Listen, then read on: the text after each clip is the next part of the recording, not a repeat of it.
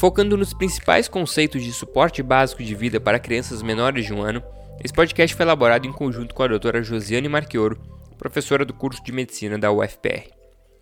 Seguem-se os padrões e as diretrizes para a reanimação cardiopulmonar, RCP, da American Heart Association, para o protocolo após um bebê ter sofrido colapso com possível parada cardiorrespiratória.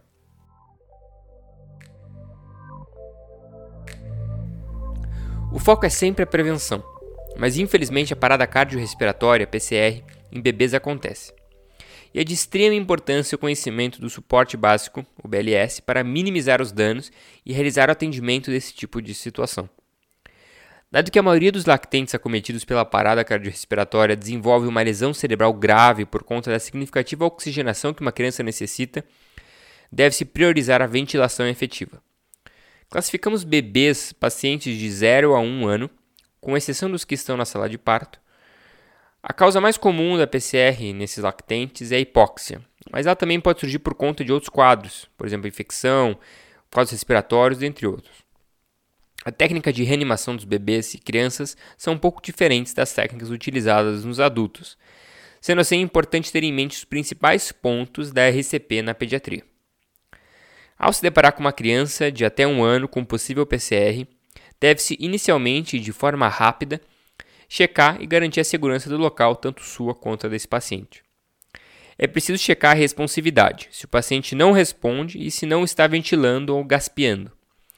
Para isso, estímulos com toque devem ser realizados com dois dedos na sola do pé desse bebê, associados a uma chamada verbal, como bebê, bebê, em seguida, por não menos do que 5 e não mais do que 10 segundos, observar-se a presença né, de algum movimento respiratório e a palpação dos pulsos braquiais é, logo acima do cotovelo, na face interna do braço. Caso não haja respiração ou pulso, a gente deve pedir socorro, solicitando que alguém próximo ligue para o SAMU, discando o 92, e peça ajuda, incluindo um desfibrilador. Caso você esteja sozinho, a forma mais indicada de fazer o chamado é discando o número e utilizando o viva voz do celular para que você possa deixar o aparelho do lado, né, de, uma, de maneira a ficar com suas mãos livres, que agora você pode fazer e iniciar imediatamente a RCP, a reanimação cardiopulmonar. O bebê deve ser posicionado sobre uma superfície rígida e regular, como uma mesa firme ou o próprio chão, para que as compressões possam ser efetivas. Superfícies moles, como colchões, sofás ou o próprio colo, diminuem significativamente ou até mesmo podem anular o efeito das compressões. No caso de se estar sozinho, o socorrista deve se posicionar na lateral do bebê e utilizar os dois dedos, indicador e médio, da sua mão dominante para realizar as compressões. Os dedos devem ficar juntos e estendidos. O ponto de compressão é sobre o osso externo, na altura imediatamente abaixo do nível dos mamilos.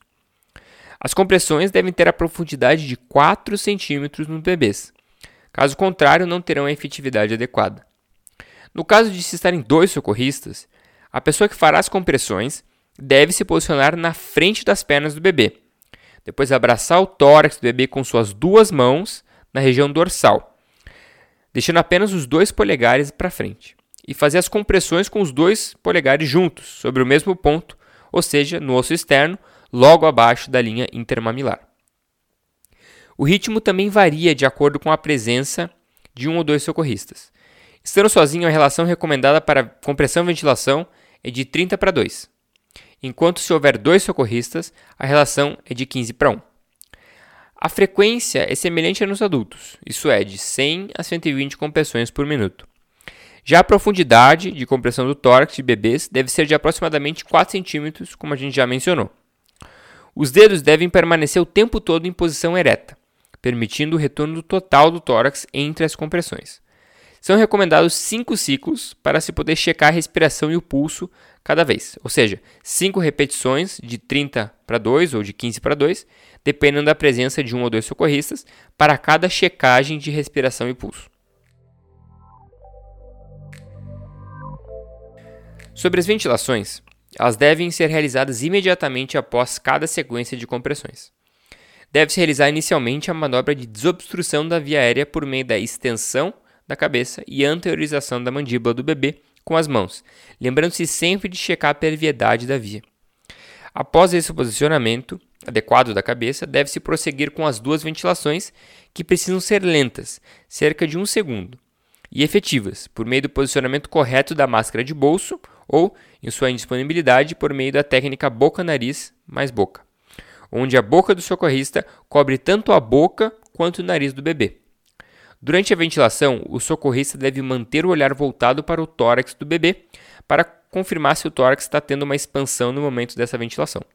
Caso seja evidenciado que não está ocorrendo a expansão adequada na primeira incursão, a cabeça deve ser reposicionada antes da realização da segunda tentativa.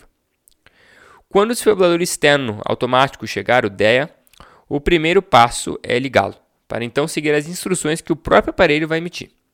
Na presença da identificação do ritmo chocável pelo DEA, é preciso afastar todas as pessoas da vítima, ministrar o choque e retomar a RCP imediatamente após o choque.